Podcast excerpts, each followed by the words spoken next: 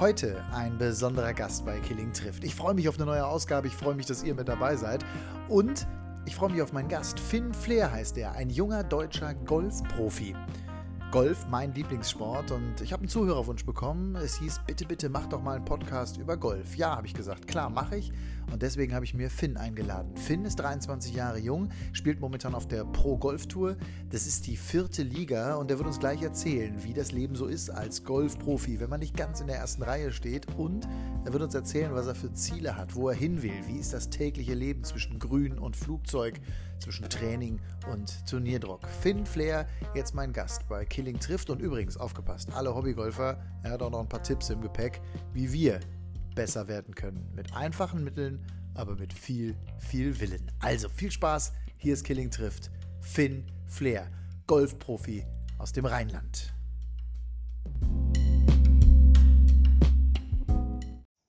Hallo Finn, ich wünsche dir einen wunderschönen guten Tag. Hallo, lieber Matthias. Finn, wie geht's dir? Heute freier Tag, glaube ich, oder?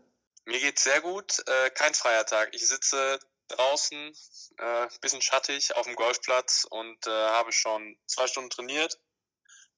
Nicht so viel frei, aber kein Karneval heute. Kein Karneval. Du bist ja äh, zu Hause im, im Rheinland, richtig? Genau. Ich wohne in Köln, trainiere in Neuss.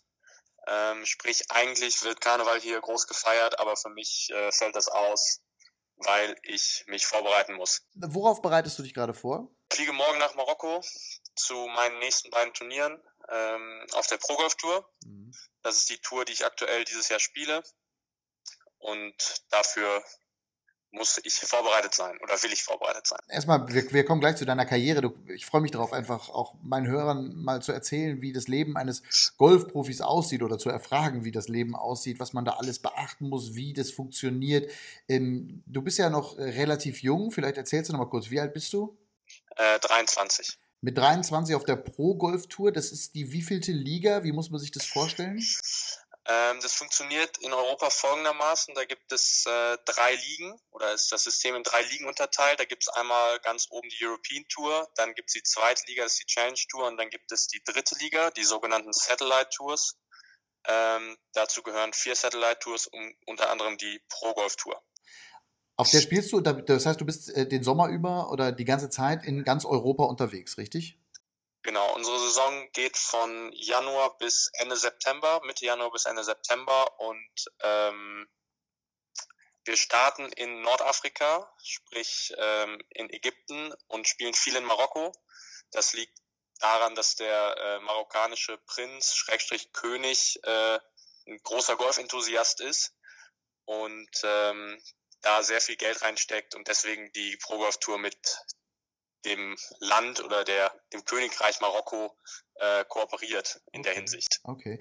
Ich würde gerne mal so äh, schrittweise vorgehen. Fangen wir mal ganz normal bei dir an, dem 23-jährigen Rheinländer, der äh, auf der Golf, in der internationalen Golfszene Fuß fassen will. Das ist ja da oben an der Spitze ganz, ganz eng.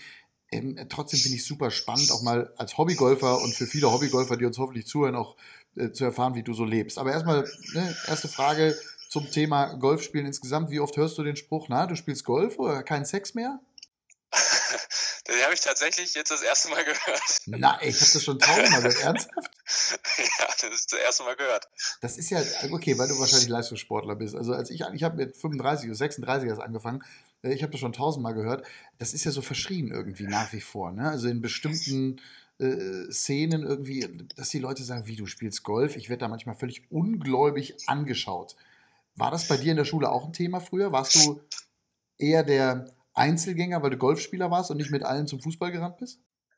Ähm, ja, das kann man schon so sagen. Also es war natürlich schon immer irgendwas Besonderes. Ähm, ich wurde relativ häufig natürlich auch freigestellt von der Schule, um halt zu Golfturnieren zu fahren. Ähm, klar wurdest du so ein bisschen kritisch beäugt, aber es hat nie irgendjemand, also es hat nie irgendjemand gestört, weil die alle irgendwie mitbekommen haben, hey, das ist auf einem Niveau, äh, wo wir echt, glaube ich, unsere Fresse halten sollten, weil der ist nicht so schlecht. Mhm. Verstehe. Das heißt also, äh, du hast eigentlich durch Leistung überzeugt. Du warst schon als Kind sehr gut, richtig? Ähm, naja, also ich war, ich war nie schlecht. Ja, also ich war nie richtig schlecht. Ich war aber auch nie wirklich an der Spitze in Deutschland. Ähm, das hat sich halt so nach und nach erst ergeben. Ähm, ich hatte ein bisschen, bisschen Rückstand, was das, äh, was das Wachstum anging. Und ähm, bin halt deswegen erst relativ spät groß geworden. Sprich, habe auch relativ spät erst die nötige Länge gehabt, um Golfplätze gut spielen zu können.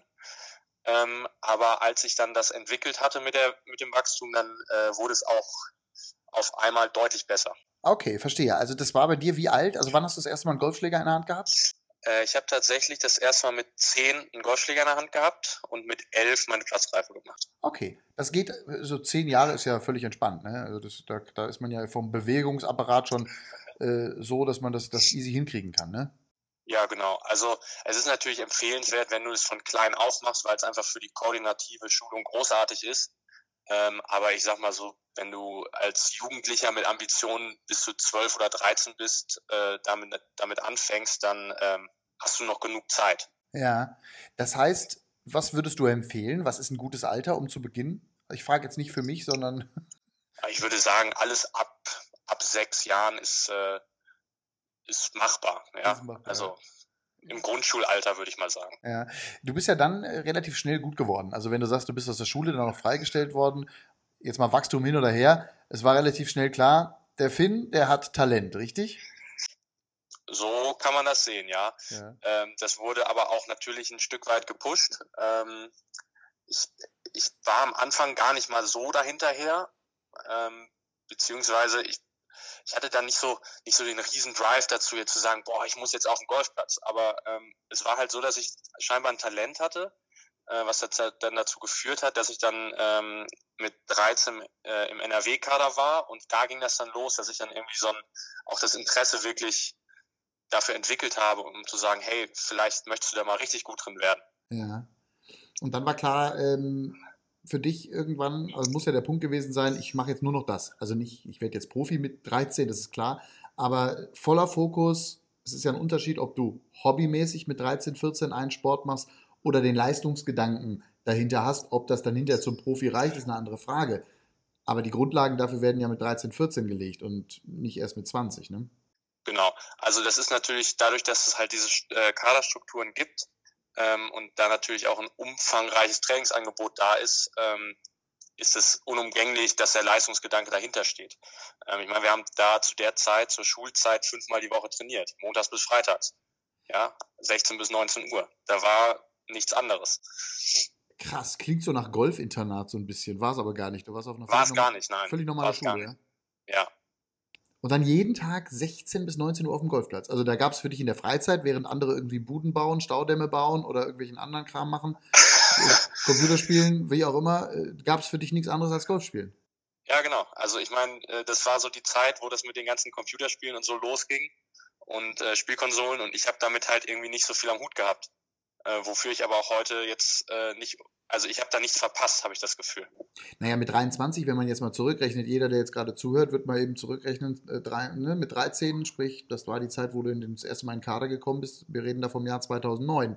So lange ist das noch gar nicht her. Ne? Da, ja. Heutzutage siehst du ja die Kids irgendwie, äh, oder viele Kids natürlich, äh, dauernd an der Konsole hängen oder am Handy hängen und so.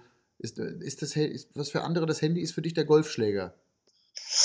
Ich sag mal so, ich bin auch gerne an meinem Handy, aber nur dann, äh, wenn es die Zeit erlaubt. Ähm, ich probiere halt, während ich äh, auf dem Golfplatz bin, einfach mein Handy auf Flugmodus zu machen und die Finger davon zu lassen. Mhm.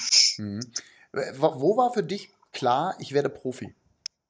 Ähm, das kam tatsächlich erst nach der Schule, als so zwei, drei Monate ins Land gegangen sind und ich mich gefragt habe, okay, was machst du jetzt mit deinem Leben? Ähm, ich war irgendwie nicht so nicht so der Fan davon, studieren zu gehen, ähm, weil es macht halt jeder irgendwie. Und dann war halt so die Idee da, auch äh, bisschen durch die Familie halt ja unterstützt, dass ich äh, halt sage, okay, hey, lass es uns probieren. Und dann habe ich mit meinem Trainer gesprochen, dem Günther Kessler, und habe ihn gefragt, hey, sehen Sie da eine Chance? Ja, mhm. seien Sie zu mir ganz ehrlich, äh, sagen Sie mir, ob es reicht oder nicht reichen kann. Und wo? dann hat er gesagt, wir schaffen es zusammen. Also mit 19, vor vier Jahren. Ja, mit 19, wo, exakt. Wo warst du da in Sachen Handicap? Äh, plus 1,6, also immer noch nicht so weit vorne, wie man hätte sein können. Ja gut, okay. Der normale Hobbyspieler ist bei minus, was weiß ich, 15, 20, 30. Ähm, und du äh, bei Plus. Plus ist ja etwas, was wenige erreichen. Das ist ja schon besonders. Also da warst du schon sehr weit vorne mit 19, richtig? Auch wenn du sagst, der Weg zum Profi ist da noch weit. Ähm, ja, das war schon in Ordnung. Also das war schon spielerisch, war das schon sehr ordentlich. Ähm, das Handicap hat das jetzt nicht so ganz ausgesagt. Ja, das war jetzt, ähm, der war jetzt nicht so richtig aussagekräftig. Okay. Aber trotzdem ist von da noch ein relativ weiter Weg ähm, zu dem, wo ich jetzt bin. Was ist denn dieser weite Weg? Kannst du den definieren? Naja, das ist, ich sag mal, das ist ein, so ein schleichender Prozess, in dem du halt so Jahr für Jahr so sag ich mal, einen halben bis einen Schlag pro Runde irgendwie abknabbern kannst. Ja, also es legt sich dann im, sag ich mal, im runden Durchschnitt übers Jahr gesehen, spiegelt sich das dann wieder und du, du siehst halt da den Prozess. Ja, auf der Runde merkst du es gar nicht, ja. was da passiert. Okay. Ja. Weil du gefühlt immer gleich gut spielst. Runde für Runde. Nee, das würde ich jetzt auch nicht unterschreiben. Also ich fühle mich jetzt schon natürlich deutlich besser, als ich vor vier Jahren war. Mhm aber du, du bekommst das in diesem, in diesem Prozess, bekommst du es einfach nicht mit. Ja, dass du halt da mal einen Schlag sparst, weil das kommt dir normal vor, weil das ist halt der, ja, du kannst ja eigentlich jeden Schlag, sage ich mal, aber du machst die schlechteren werden halt besser. Okay. Also das ist der große Unterschied. Auf deinem Niveau geht es nicht mehr darum, in den Schlägen besser zu werden, sondern im Prinzip nur die schlechteren Schläge, wobei alle gut sind, aber die, wie, wie formuliere ich das richtig? Die schlechteren Schläge Du hast ja keine schlechten, aber die etwas schlechteren ein bisschen besser zu machen. Weißt du, was ich meine? Ja, genau, genau. Ja, klar. Das ist einfach, einfach, wenn du statt 20 Meter von der Fahne nur noch 15 Meter weg bist. Das Leben wird deutlich leichter. Das heißt, alles, was du tust auf dem Golfplatz, tust du kontrolliert, richtig? Ähm, jein. Oh. Ich mache mir, mach mir schon Gedanken darüber, aber auf dem Golfplatz sollte der Kopf eigentlich aus sein. Da wird es spannend. Da sind wir schon beim ersten Tipp für, für alle Hobbygolfer. Also Kopf ausschalten, das klingt so leicht, ist aber, glaube ich, nicht so einfach. Ne? Also, also es ist sehr schwer. Du denkst ja automatisch nach, scheiße, was mache ich jetzt, wenn ich wieder in den Boden haue? Was, was mache ich, wenn der Ball in den Wald fliegt? Das sind die Hobbyprobleme, ne? Oder, oder, oder. Äh, ne, ich, du stehst beim Abschlag, sind, gucken 20 Leute zu bei irgendeinem Turnier und du denkst, um Himmels Willen, 20 Leute gucken mir zu, was mache ich, wenn ich das Ding jetzt sonst wohin haue? eigentlich ist es dann schon zu spät, ne? Dann ist es schon zu spät, genau. Das ist genau der gleiche Gedanke, wenn du sagst, oh, was mache ich denn jetzt, wenn ich in den Wald haue? Da die Wahrscheinlichkeit, dass du dann noch einen guten Golfschlag machst, die ist so gering, weil dein Unterbewusstsein dir sagt, ja, gut, du möchtest nicht in den Wald, dann gehen wir auf die andere Seite. Hm. Da ist dann das Wasser. Wie kann ich trainieren, den Kopf auszuschalten? Boah, das ist ganz schwer. Das kann man, ich würde sagen, das kann man bewusst kaum trainieren, das, das kommt mit der Zeit. Ja. ja, du musst dafür natürlich auch ein Stück weit gemacht sein. Sprich, du darfst halt diese, diese Fehler nicht mehr an dich ranlassen. Mhm. Ja. Also auch eine Talentfrage irgendwo, ne?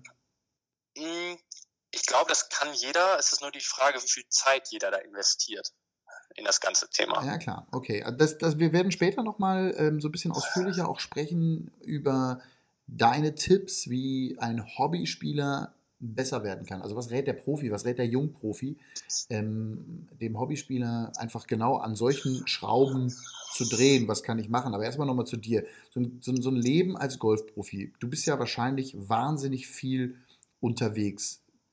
Ist es easy zu finanzieren? Ähm, Geht es nicht ohne Sponsoren? Wie, wie läuft es? Ähm, also ja, ich bin wahnsinnig viel unterwegs. Ähm, ich habe mal hochgerechnet, dass ich ungefähr viereinhalb Monate im Jahr, jeden Tag eingerechnet, den ich hier bin, äh, viereinhalb Monate im Jahr zu Hause nur bin. Ja. Den Rest bin ich irgendwo unterwegs, ob im Auto, ob im Flugzeug, ob in irgendwelchen anderen Ländern oder auf irgendwelchen anderen Golfplätzen. Ähm, und es ist nicht leicht zu finanzieren. Also es ist nicht für jeden machbar leider. Ähm, ohne Sponsoren hast du keine Chance. Ja, geht's nicht, ne? Das heißt, es ist also nicht so, dass man als Golfprofi automatisch, weil man Turniere spielt, wahnsinnig viel Geld verdient. Dem ist überhaupt nicht so. Nee, überhaupt nicht. Also vor allen Dingen äh, da, wo ich jetzt noch spiele ähm, und ein Stück weit noch auf der Challenge Tour, also der zweiten Liga, ist es noch nicht nicht wirklich möglich, großes Geld zu verdienen, beziehungsweise ich sag mal so, auf der Challenge Tour kannst du davon leben, aber mehr dann auch nicht. Man denkt ja immer, das ist ja oft so eine landläufige Meinung, ne? Das entspannte Leben als äh, Leistungssportler und man ist da super unterwegs und man kann da super leben von und verdient Millionen. Ganz im Gegenteil, äh, bin ich richtig auf dem Trip, wenn ich sage, es ist auch ein bisschen Tingeln, was ihr da macht, auf der Ebene? Ja, definitiv. Ja. Also ich meine, es ist, du musst schon sehr viel, ja, sehr viel aufgeben dafür. Du musst, ähm, musst einfach strikt mit dir selbst sein. Also du kannst halt nicht sagen, boah, nee, komm, jetzt lassen wir mal hier fünf Tage mal Karneval feiern. Das geht halt, das Problem ist, es ist halt mitten in der Saison, ja. Du kannst halt nicht einfach jetzt mal fünf Tage nichts machen. Mhm, ähm, es gibt, ein, gibt eine Off-Season, die ist dann nach Saisonende. Ja, da hast du mal Zeit, da kannst du auch mal irgendwie zwei Wochen in den Urlaub fahren und mal einfach mal ausschalten und Golf, Golf sein lassen. Aber sonst ist es halt einfach nur Disziplin. Ja. ja. Training, Training, Training und natürlich diese unbedingte Motivation, für dich jetzt auch völlig klar, wahrscheinlich jeden Tag besser werden zu wollen, mit Zielen. Was ist dein Ziel? Wo willst du als Golfprofi hin? Ähm, ich möchte auf lange Sicht möchte ich ähm, unter den besten 50 in der Welt sein. Also, wie weit ist, das ist ja dann die Tour, wo wir im Moment auch sicherlich der bekannteste, der hier wieder spielt, Tiger Woods sehen. Früher Martin Keimer oder auch immer noch Martin Keimer, aus deutscher Sicht der bekannteste, ähm, früher Bernhard Langer. Auf diese Tour willst du? Genau, ich möchte dann als Langzeitziel über die Challenge Tour, über die European Tour auf der PGA Tour spielen und die ähm, alle vier Majors einmal mitgespielt haben in meinem Leben. Mhm. Das ist mein Ziel. Für alle, die jetzt äh, interessiert zuhören, aber sich im Golf nicht so auskennen, also äh, vielleicht ein Vergleich aus dem Fußball äh, oder das Motorsport, nehmen wir Motorsport, die PGA Tour, das ist die Formel 1, ja? Ja. Und äh, du bist dann sozusagen jetzt, wenn man das mal runterrechnet, in der vierten Liga unterwegs. Genau, ja. Formel 4. Formel 4. Wie, weit, wie weit ist das? Also wie weit ist ein Tiger Woods von dir weg? Stand heute. Ähm, Stand heute, also Stand 2 Januar 2018 war in der Weltrangliste hinter mir. Wenn wir das Beispiel nehmen. ist ein geiles Gefühl, oder? Das war ein gutes Gefühl, ja. ja. Ähm, aber das ist natürlich, ist natürlich schwierig zu vergleichen, ja, weil er spielt die Turniere, wo es deutlich mehr Weltranglistenpunkte gibt. Mhm. Ähm, nur zum Vergleich, da auf der PGA Tour bekommt jemand für einen Sieg ungefähr 100 äh, Punkte, auf der Pro Golf Tour bekommt jemand für einen Sieg vier Punkte. Okay. Ja. Kann sich jeder ausrechnen. das ist schwer zu vergleichen. Mhm. Ähm, was halt, was halt, ähm, ich würde sagen, er ist ein ganzes Stück weg, aber nicht so weit, wie man denkt. Mhm. Das, die Schwierigkeit der ganzen Sache ist halt der Weg dahin. Ja, du musst halt zwei, drei Jahre musst du deutlich besser als viele anderen sein, um den Weg dahin zu schaffen.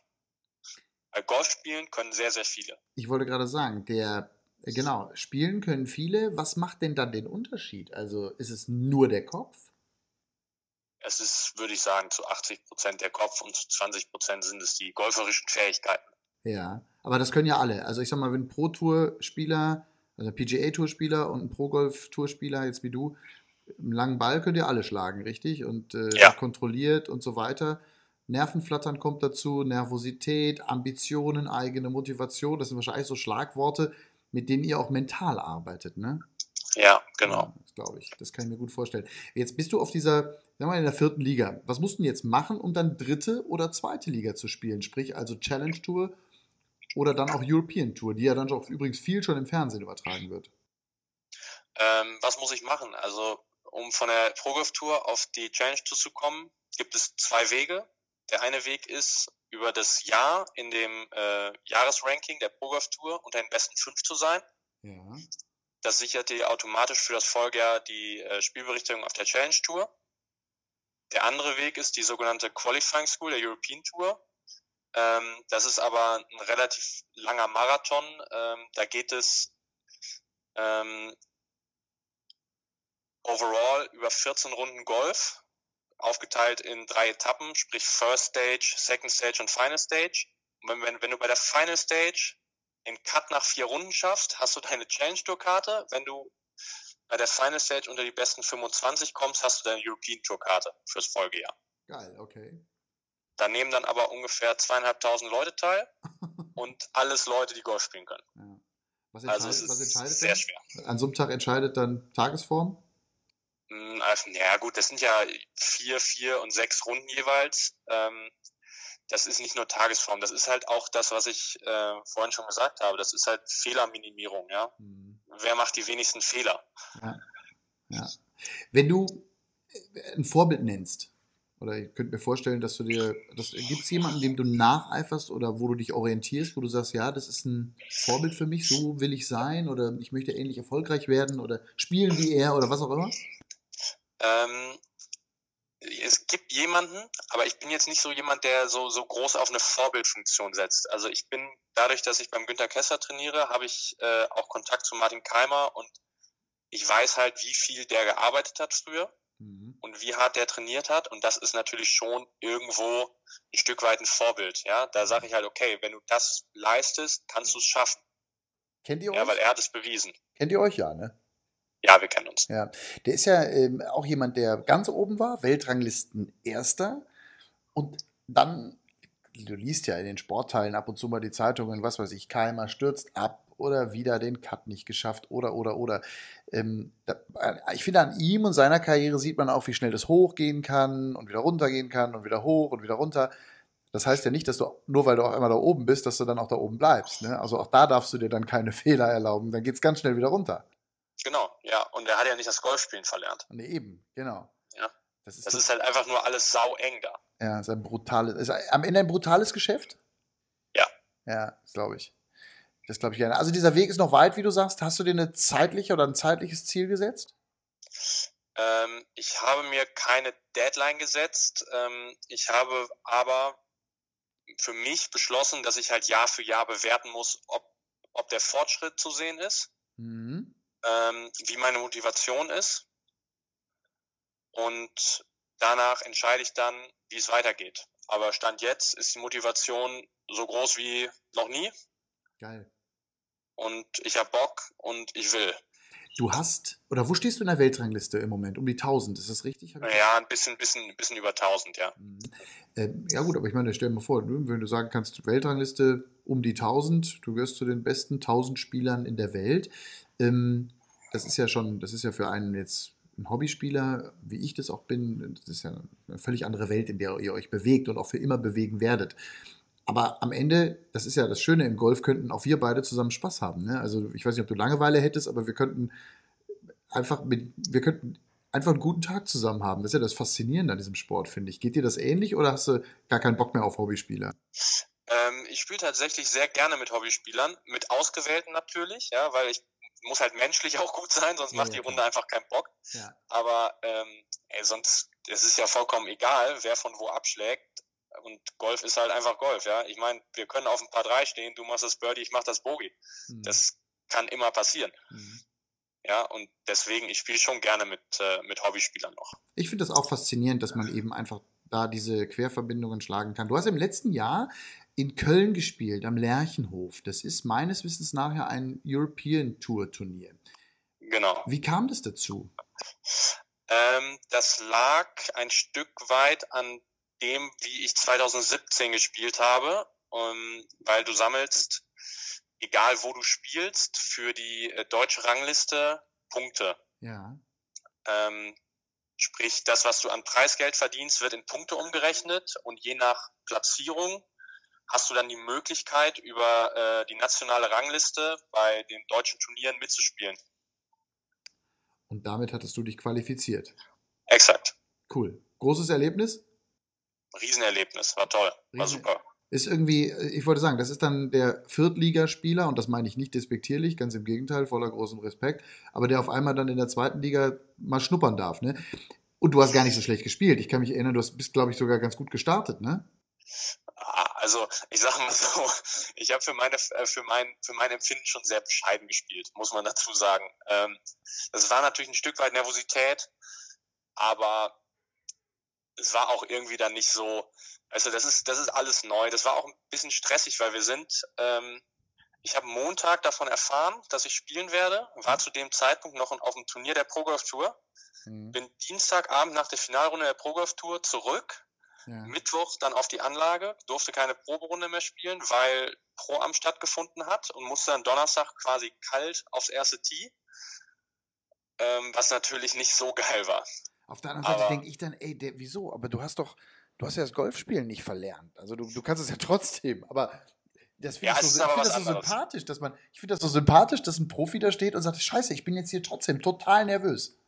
Ja, also ich, bin, ich war super nervös. Ne? Ich meine, da stehen halt 150 Leute, von denen ich 120 kenne, ja, okay. ja die mir dann da zugucken. Ja. und ähm, dann denkst du so, oh, bitte, bitte, bitte, lass mich diesen Ball einfach nur ins Spiel bringen. Mhm. Was auch ganz ordentlich funktioniert hat dann tatsächlich. Aber es war schon sehr, sehr anstrengend. Und äh, so, dann denk, dann bist du so verkrampft, dass du nicht mal mehr lächeln kannst. Aber wie geil. Also ich meine, mir geht das ja so. Und jedem unserer Zuhörer, der kleine Turniere spielt am Wochenende irgendwo, der wird das kennen. Aber dass jetzt der Profi da auch nervös steht, das finde ich echt geil. Und ähm, das finde ich toll, dass du auch offen darüber sprichst. Das wird auch wahrscheinlich nie aufhören, oder? Glaubst du, wenn du es irgendwann nach oben geschafft hast, hört das auf? Ähm, ich glaube, dass das legt sich mit der Zeit. Die Nervosität wird nie ganz weggehen, aber das ist halt, das ist halt mal jetzt eine Stufe höher gewesen. Ja, wenn ich auf der Pro-Golf-Tür aufziehe, dann habe ich eine, eine, gesunde Grundanspannung, aber bin nicht nervös. Ja, das passiert höchstens mal, wenn du, wenn du gut gespielt hast, zwei Runden in der Finalrunde dann rausgehst als Führender, dann bist du mal nervös. Aber sonst hat's, legt sich das so nach und nach. Ja, das ist natürlich wie mit allem, äh, je häufiger du etwas machst, desto gewohnter wird es. Ganz klar. Mhm. Verstehe ich. Ja. Ja, ja, natürlich. Mich wird oft gefragt, bist du vor Fernsehsendungen nervös? Dann sage ich immer, nein, ich habe eine Anspannung. Aber du wiederum hast, das darf ich im Vorgespräch, wir haben vorhin kurz äh, im Vorgespräch gesprochen, hast gesagt, ey, wenn wir jetzt einen Podcast zusammen machen, ich bin jetzt schon ein bisschen nervös, bin mal gespannt, was kommt. Dabei redest du ja einfach über deine Leidenschaft. Aber genau das, und wenn jeder, der ehrlich in sich reinhört, genau das macht sympathisch, genau das macht es authentisch und ehrlich gesagt, genauso muss es auch sein. Ich sage immer, wenn ich meine Nervosität ganz verlieren würde, dann muss ich diesen Job aufhören, weil dann da habe ich keine Anspannung mehr und dann brauche ich es gar nicht machen. Ne? Ja, dann ist es halt vielleicht auch nicht mehr das Richtige. Ja, ja, total, absolut. Ja. Ähm, also Tourambitionen sind klar, Top 50 willst du erreichen. Freunde da draußen, merkt euch den Namen Finn Flair. Das müssen wir alle unbedingt machen. Und ich freue mich, ohne Scheiß, ich freue mich jetzt schon auf den Tag. Ich habe dich natürlich schon im Fernsehen gesehen, aber ich freue mich jetzt schon auf den Tag, wenn es dann wirklich regelmäßig ist. Bist du einer, der auch Golf guckt? Bist du so ein, so ein Enthusiast, der dann auch die PGA-Tour sich anschaut? Ähm, also ich gucke es mir an, ja, aber ich gucke es mir nur an tatsächlich, wenn Tiger spielt. Ach echt? ja, ja, ich, ich habe ich hab in meinem Leben jetzt genug Golf gesehen mhm. und habe jetzt für mich entschieden, ich gucke mir das nur noch an, wenn der Typ spielt, der sie mal alle vernichtet hat. Ja, und vor allem der ja gerne auch mal irgendwo im Wald tatsächlich liegt, aber es dann eben immer wieder aus dem Wald heraus schafft, einen Meter an die Fahne zu kommen, Meter an den Stock zu kommen. Ne? Das ist unfassbar, ja. was der macht. Ne? Und das schon seit ja, 20, 25 Jahren. Ja, das ist halt immer noch beeindruckend heute. Absolut, ja, geht mir ganz genauso. Ähm, lass uns, und das würde ich gerne zum Schluss von dir auch nochmal erfahren. Wobei, einen Gedanken habe ich noch, den, den vielleicht noch zuerst. Hat auch mit dem Training zu tun. Wie sieht der normale Tag im Leben des Finn Flair aus, wenn er nicht, also sprich, wenn du nicht ein Turnier spielst? Also ein Tag wie heute. Ein Tag wie heute. Möchtest du jetzt die genauen Uhrzeiten? Ja, so, so, ja, wie viel stehst du auf dem Golfplatz, wie viel trainierst du? okay. So also ähm, normaler Tag sieht so aus, dass ich ungefähr sieben bis neun Stunden rein auf dem Golfplatz verbringe. Krass. Mich dann abends noch äh, zwei Stunden mit oder anderthalb Stunden mit Fitness beschäftige. Die andere halbe Stunde von den zwei Stunden kommt daher, weil ich morgens, bevor ich auf den Golfplatz gehe, äh, Stretching Mobilitätsprogramm mache, ähm, weil ich ein bisschen, bisschen anfällig bin, was äh, Verletzungen beziehungsweise Verhärtung der Muskulatur angeht. Ja.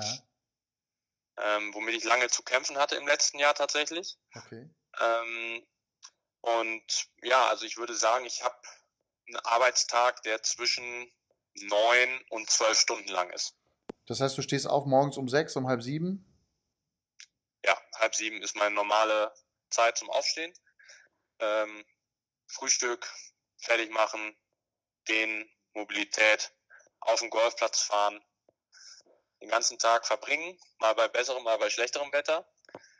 Ähm, Stehst du nur auf der Range oder gehst du auch Runden? Ich gehe auch Runden. Das ist, gehört dazu. Also du kannst es nicht nur auf der Range lernen. Mhm. Ja, wenn du, wenn du, wenn du es nicht in der Praxis mal anwendest, dann wird es halt auch nie dahin kommen. Ja, wenn du das, was du auf der Range übst, nicht auf dem Platz versuchst mal anzuwenden, kannst du es im Turnier nie abrufen. Gehst du allein oder gehst du, bist du immer mit jemandem zusammen? Ähm, ich bin, würde ich sagen, den Großteil meiner Zeit alleine. Ja. Ähm, wir haben hier noch so zwei, drei ambitionierte Leute. Äh, davon geht einer, mit dem ich sehr gut klarkomme, noch zur Schule. Deswegen ist der halt tagsüber vormittags nie hier. Wenn der nachmittags kommt, dann äh, gehen wir auch gerne mal zusammen auf den Platz, weil der ist, äh, wird auch sehr gut werden. Fünf Tage die Woche, sieben Tage die Woche, wie läuft das? Sechs Tage die Woche. Sechs Tage ich die Woche. Äh, halte mir einen Tag immer mal frei, um einfach mal was anderes zu machen. Ja, einfach einen Tag mal auszuschlafen, einen Tag mal Leute zu sehen, Familie zu treffen. Wow. Das ist, ja. Ja, ähm, klingt, es klingt alles immer so glamourös, was der Golfprofi möglicherweise für ein Leben hat. Es ist vor allem eins, knallharte Arbeit, ne? Knallharte Arbeit. So wie es jetzt bei dir klingt zumindest. Ja. Ja, total. Super spannend. Finn, für alle Hobbyspieler da draußen, deine Tipps. Wie kann ich es Meine schaffen? Tipps. Wie kann, oh, wobei, lass mich eine Frage noch äh, beantworten. Und zwar hat mir die jemand gestellt, bevor deine Tipps kommen, weil das hat, hat auch äh, mit einem Zuschauer, äh, also Zuhörer hier zu tun, nämlich ein Mann via Instagram, die Wade heißt der. Ich glaube, ich habe ein Foto gesehen, der ist so um die 30, 35, schätze ich. Der fragt, lohnt es sich jederzeit noch mit dem Golf zu beginnen und was muss man zu Beginn investieren, weil ich überlege zu starten nebenbei und ich will eben meine Platzreife ablegen. Also ich glaube, diese, diese Faszination Golf, ob du jetzt 15, 30 oder 60 bist, ich glaube, es lohnt sich immer anzufangen, mhm. weil dieses Spiel dich einfach verrückt macht. ja, Stimmt. Das, man muss sich vorstellen, dass man einfach, man hat so wenig Erfolgserlebnisse, ja, und man, man bleibt trotzdem dabei.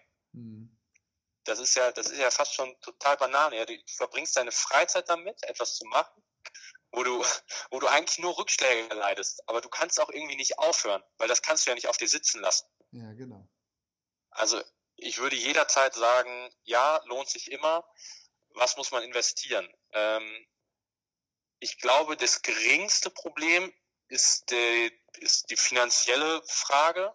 In erst, also im ersten Moment sage ich, ja, Schläger kannst du gebraucht irgendwo kaufen. Da musst du jetzt nicht, das muss kein Hexenwerk, da muss kein Hexenwerk draus gemacht werden für einen Beginner.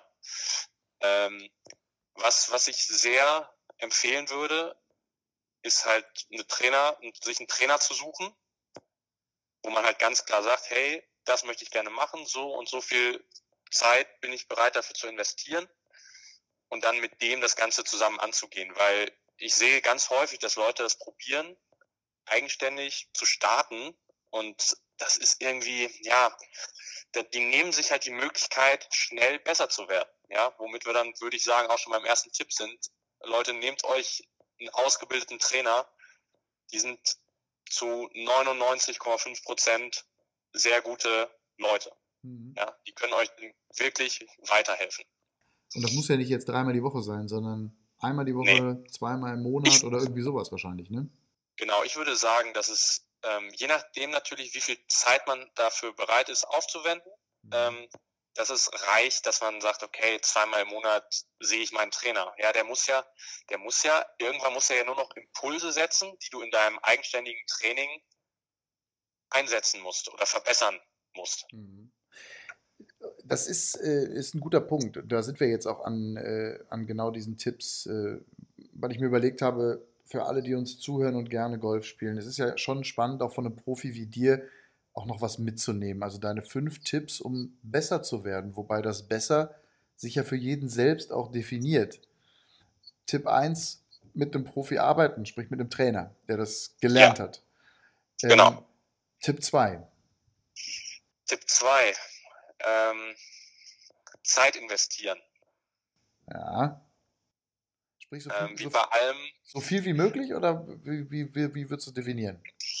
Ähm, ich würde nicht sagen so viel wie möglich, weil so viel wie möglich hängt natürlich auch immer ein bisschen mit der Motivation zusammen. Ja, mhm. wenn ich gerne auch noch Zeit mit mit anderen Dingen verbringe, dann kann ich natürlich nicht meine ganze Zeit darauf verwenden. Aber wenn jemand Bock hat, dann soll er so viel Zeit wie möglich natürlich aufbringen. Ja. Okay, also ähm, soweit, glaube ich, verstanden, wobei man hier auch noch deutlich sagen muss, das muss jeder für sich selbst definieren, ne? Genau. Ja. Ja, würde ich so sagen. Aber es macht keinen Sinn, alle drei Monate einmal zu spielen.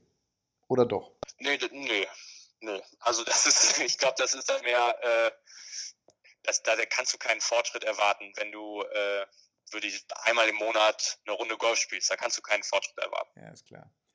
Was haben wir noch? Tipp 3. Tipp 3. Äh, was ich sehr häufig bei Amateuren sehe, ist, dass sie im kurzen Spiel, sprich Chippen und Putten, sehr viel liegen lassen. Weil Putten ist ja egal, also das ist wirklich egal, wie alt du bist, wie deine körperlichen Voraussetzungen sind. Das kann jeder lernen, beziehungsweise da kann jeder gut drin werden. Mhm. Und da verwenden die Leute viel zu wenig Zeit für. Die stehen dann auf der Driving Range. Das ist auch ein Problem, was wir, in, was wir so in Deutschland, würde ich sagen, haben, dass es alles viel zu technisch ist. Ja, dass halt gar nicht mehr so viel Wert auf das Spielen an sich gelegt wird. Mhm. Wenn du siehst, wenn du nach England gehst, ja, da können die alle nicht mehr, da können die alten Opis nicht den Ball nicht so weit schlagen. Aber was sie können, ist ein Chip und ein Putt machen. Ja, mhm. und dann gehen sie wahrscheinlich vielleicht mit dem gleichen Ergebnis darunter wie der deutsche Amateur, der laut Handicap zehn Schläge besser spielen sollte. Ja, ist klar. Das ja. heißt, wir müssen mehr Zeit verwenden, Patten zu trainieren, kurze Schläge, sprich Chips, Annäherungsschläge und nicht irgendwie nur versuchen, die 130 Meter, 150, 170 Meter Dinger gerade zu spielen. Ist auch wichtig? Würde ich so unterschreiben, ja. Mhm. Ja, spannender Punkt. Ist in der Tat so, ich meine, reden viele auch oft drüber, so äh, erlebst du ja dann in Gesprächen, boah, ich habe keinen Bock auf Patten zu trainieren. Ne? Dann stehst du aber da und hast unter Umständen drei oder vier Putts gebraucht. Super ärgerlich für einen besseren Score. Ne? Ja, weil es ist wirklich für jeden möglich, egal wie weit er vom Loch weg liegt, mit zwei Putts ins Loch zu kommen. Ja, tatsächlich, mit zwei ja. Putts, ja? Egal auf welchem Grün. Ja, es ist egal. Also, wenn du die Zeit investierst und sagst, hey, ich trainiere jetzt Putten und ich werde jetzt gut im Putten, dann kannst du ein guter Putter werden. Ja, du hast natürlich, wenn du jetzt mich mit einem 60-Jährigen vergleichst, habe ich natürlich einen riesen Vorteil, was Athletik, sprich länger angeht. Ja, da kann der, kann der oder kann der Amateur kommt er dann nicht hin. Aber im Patten kann er mich schlagen. Ja, super spannend. Macht man sich eigentlich keine Vorstellung von, aber klingt total logisch. Dann haben wir das. Was ist der nächste Tipp? Wie kann man effizient trainieren? Ja, ähm, ja man, man, man könnte natürlich, wenn man jetzt schon dabei ist und sagt, hey, ich gehe jetzt trainieren, äh, was man häufig sieht, ist, dass die Leute einfach nur Bälle schlagen. Ja ja, anstatt halt sich wirklich, wenn sie sagen, ich arbeite mit dem Trainer zusammen, darauf wirklich zu fokussieren, welche Aufgaben sie gestellt bekommen haben. Ja, sprich konzentriert an ihren Aufgaben zu arbeiten. Also Quanti, äh, Qualität vor Quantität. Ja. Ähm, also würde ich sagen, das wäre auch noch ein Punkt, dass man halt Qualität über Quantität stellt. Das Schöne ist, wenn Leute mit ihrem Rieseneimer und 100 Bällen drin auf die Driving Range gehen und diese 100 Bälle in 30 Minuten weghauen.